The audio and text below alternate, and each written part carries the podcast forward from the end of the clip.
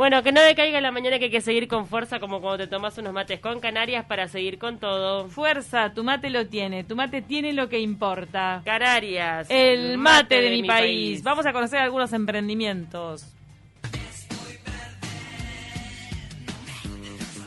Ante la tormenta.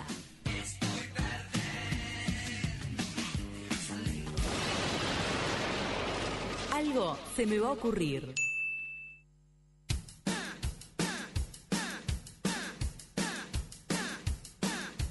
Y vamos a recibir a Ivana de... Ella, que le, le diga a ella el nombre de este estudio de centro estético, porque no sabemos si es Stanver, Stan Kervikate. Es, es tu apellido, ¿no, Ivana? ¿Cómo andás? Hola, buen día, chicas. Sí, es mi, es mi apellido. A ver, decilo de una. Ah, Kaite. Stan- Stankervikaite. Stanker Vicaite, ahí va. ¿De qué procedencia es esto?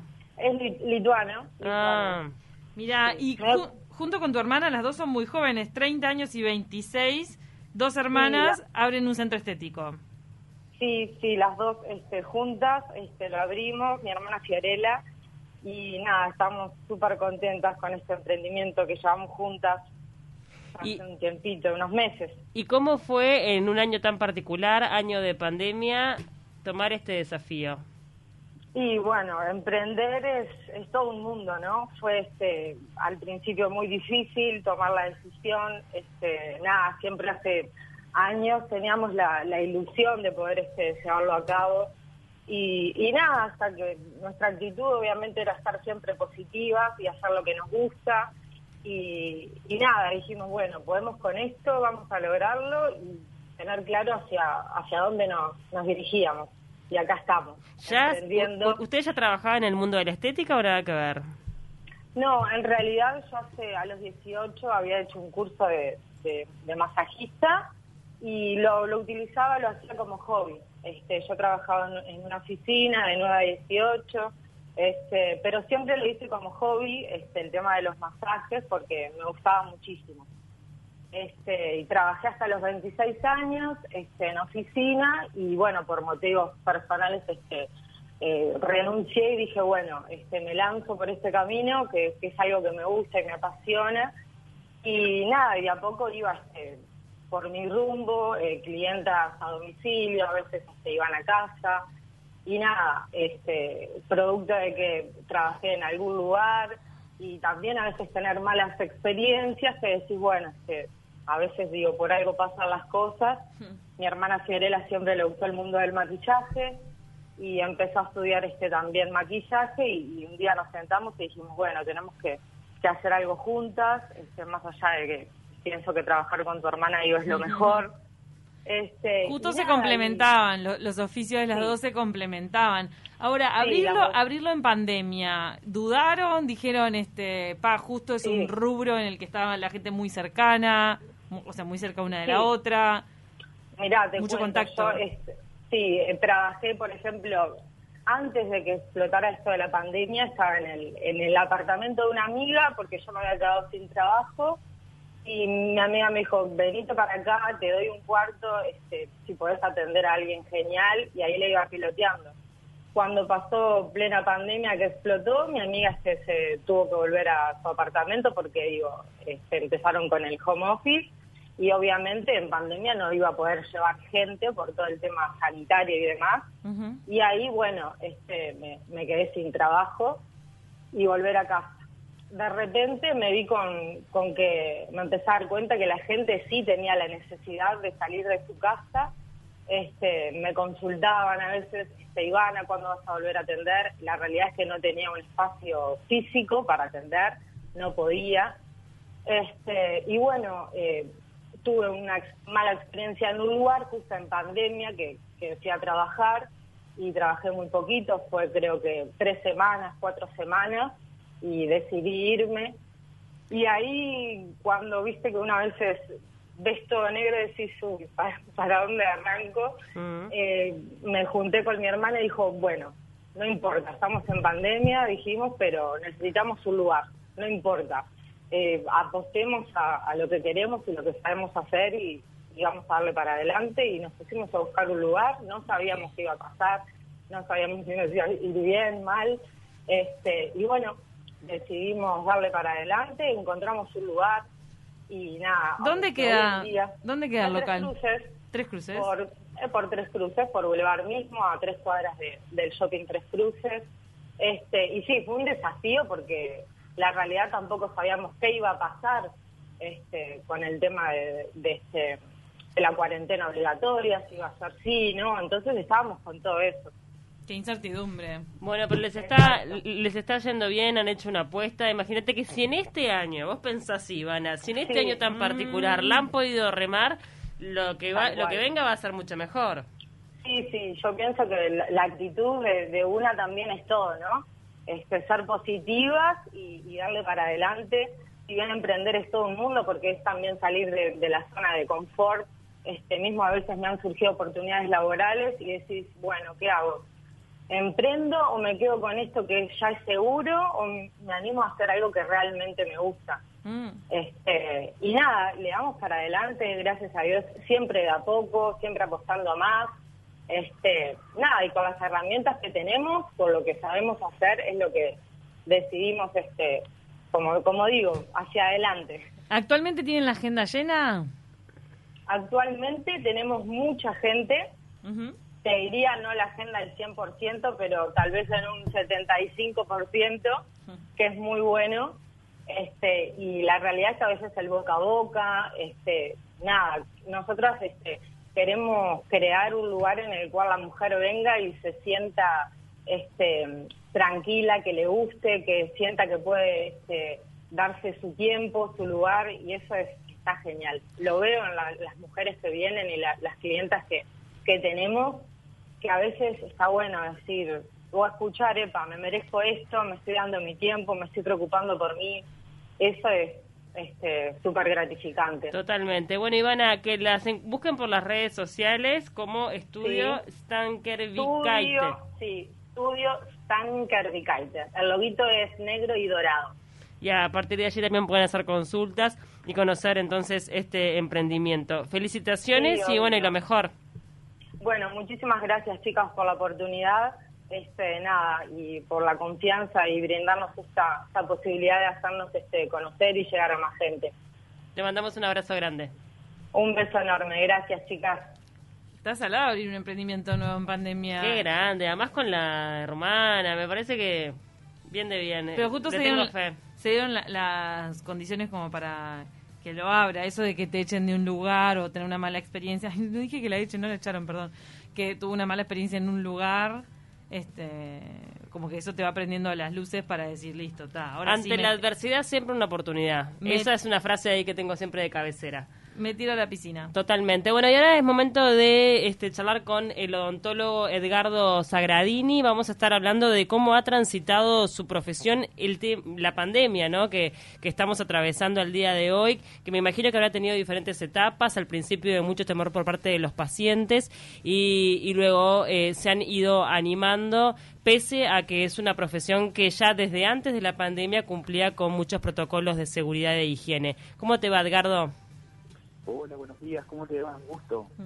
¿Es de las profesiones más castigadas la odontología? Y vos sabés que sí, eh, o sea, viste que nuestro justamente nuestra profesión es una, una profesión la cual está íntimamente en relación con lo que es la cavidad oral, la, la, zona nasofaringe, bueno, donde, donde más se aloja este virus, ¿no es cierto? ¿Cómo te pegó a ti? cuando comenzó la pandemia, ese fue 13 de marzo que tuvimos el primer caso de, coronavirus en nuestro país. ¿Qué decisión tomaste? ¿Tuviste que cerrar las puertas o no? Exacta, sí, exactamente. Bueno, eh, el 13 de marzo, de marzo fue cuando comenzó todo y bueno, y fue como más que nada la semana siguiente, una semana de incertidumbre, ¿no es cierto? Eh, no se sabía bien qué se iba a hacer, esperando un poquito a las decisiones de salud pública de la Asociación Odontológica. Y bueno, y cuando más o menos se empezó a, como quien dice, a disparar la cosa, sí se tomó la decisión abrupta de, cerrar totalmente, ¿no es cierto?, las puertas. ¿Cuánto tiempo estuviste cerrado?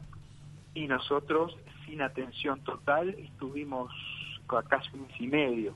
Un mes y medio. Eh, un mes y medio. Sí eh, siempre atendiendo las urgencias, ¿no es cierto?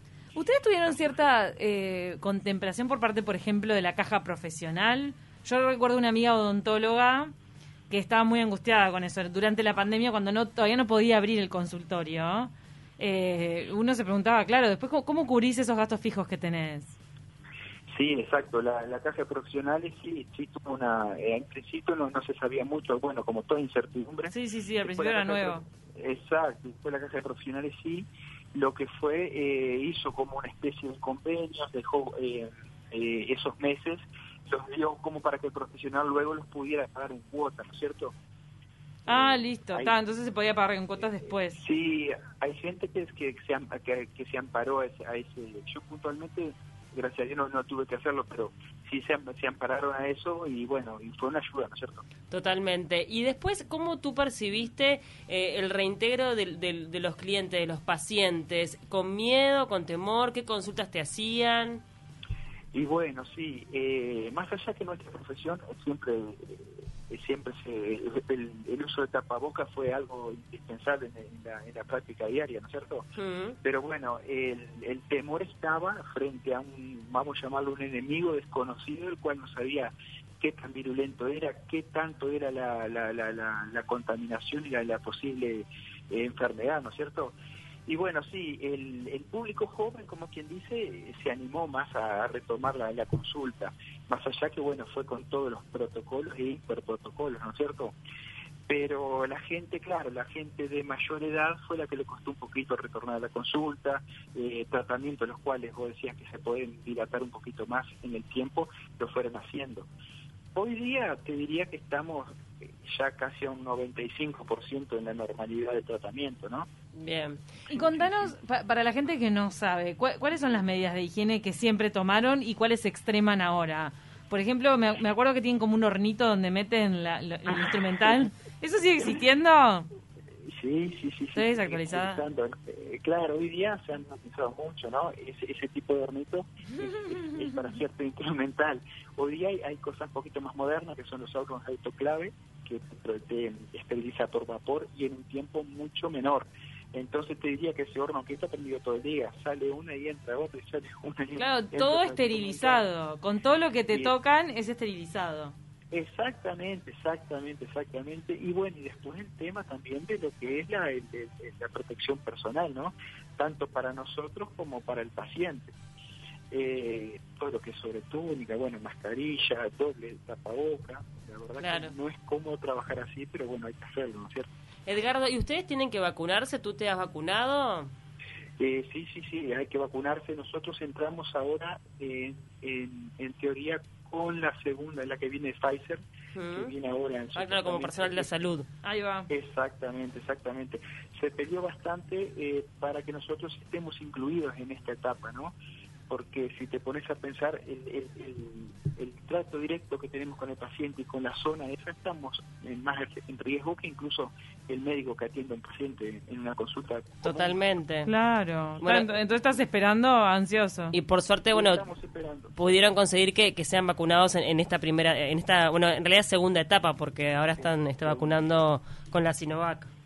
Exactamente, exactamente. Estamos a la espera, a ver de, de que habiliten el- para poder para poder registrarnos. Bien, ¿qué mensaje le darías tú a, a quien está escuchando este, con respecto a la confianza que tiene que tener al momento de ir al, al odontólogo? Y yo creo, yo creo que, o sea, no hay que tener miedo como toda cosa, hay que enfrentarla, digo, pero bueno, con todas las medidas de seguridad, eh, yo creo que estamos trabajando eh, medianamente seguro, ¿no es cierto? Eh, incluso eh, ta, el paciente, eh, el paciente, yo creo que somos todos medianamente conscientes, eh, o la mayoría de las personas, por suerte, y te dicen, mira, me ha pasado que, que un paciente te dice, eh, mira que estuve con un posible positivo, así que la consulta lunes te la voy a cancelar. Por ese lado yo creo que hay bastante conciencia de la gente, Bien. de los pacientes. Y bueno, y yo creo que no hay que tener miedo, sí, sí venir con, con, con todas las precauciones, tanto del, del, del paciente como nuestro, ¿no es cierto? Claro, con, con responsabilidad. Exactamente. Lo aconsejado es ir cada seis meses si no hay señales y cuando hay señales o síntomas, ¿cuál- a- ¿ante cuáles hay que estar alerta? ¿A qué, qué te referís tú? Síntomas de, de que tenés algo en, en los dientes. Cuando te duele una Ah, muela. ¿Tiene que ser un Cuando dolor? te duele una muela. Yo creo que el, el mínimo, eh, viste que una vez que el odontólogo te da el alta, que te dice, bueno, ya estás, eh, no tenés más caries, no tenés enfermedad periodontal, no tenés nada, yo creo que lo mínimo es que un año. ¿Viste? Una vez Cada- al año. Cada un año. ok. Es una higiene, además. Es una higiene. Y, y siempre, o sea, lo que tú, eh, pasa que tenemos como, como costumbre ir cuando nos duele. ¿no? Sí. Entonces, cuando vamos y nos duele, ya hay algo más complicado para hacer, tanto en lo laboral como en lo económico. Yo creo que si tenemos algo de conciencia, si tenemos conciencia de lo que es la prevención, yendo una vez por año, eh, hacerse por lo menos una higiene y un control general, siempre vamos a agarrar a tiempo lo que haya para hacer. Claro, ¿No? este, eh, obviamente. Y en el caso de los niños también hay, que- tiene que hacerse los controles, sobre todo con el tema de que empiezan a salir los dientes nuevos y toda la historia. Exactamente, no solamente lo que es la higiene y el control de caries, sino también lo que es el tema de del el niño cuando está en etapa de recambio de dientes, vos vas viendo cómo está la mordida, más, viste lo que se llama nosotros la oclusión. Hay veces que Si zafa o no zafa de los aparatos. Exactamente, siempre estamos a tiempo de, en un niño de modificar algo que de adulto ya no lo vamos a poder hacer, a no ser con, alineando solamente los dientes, ¿no es cierto? Totalmente. Qué tema el dentista, ¿eh? Bueno, Edgardo, muchísimas gracias tema, por esto, bueno. por estos minutos. Este y bueno, y decirle a la gente de que no tenga miedo, de que vaya obviamente al dentista de su confianza, pero que exija también las medidas de seguridad que tú mencionabas, ¿no? Exactamente, exactamente. Por ahí va- vamos apuntando. Gracias, este Edgardo. No, y saber que de repente en la próxima semana o la otra ya van a estar todos vacunados. Los sí, odontólogos. Ya la semana que viene. Así que sin duda, ya está. Ya está. Ya se solucionó Bueno, todo, casi. Un abrazo grande, Edgardo. Gracias, que pasen bien. Edgardo Sagradini lo pueden encontrar también por las redes sociales, lo buscan por Instagram.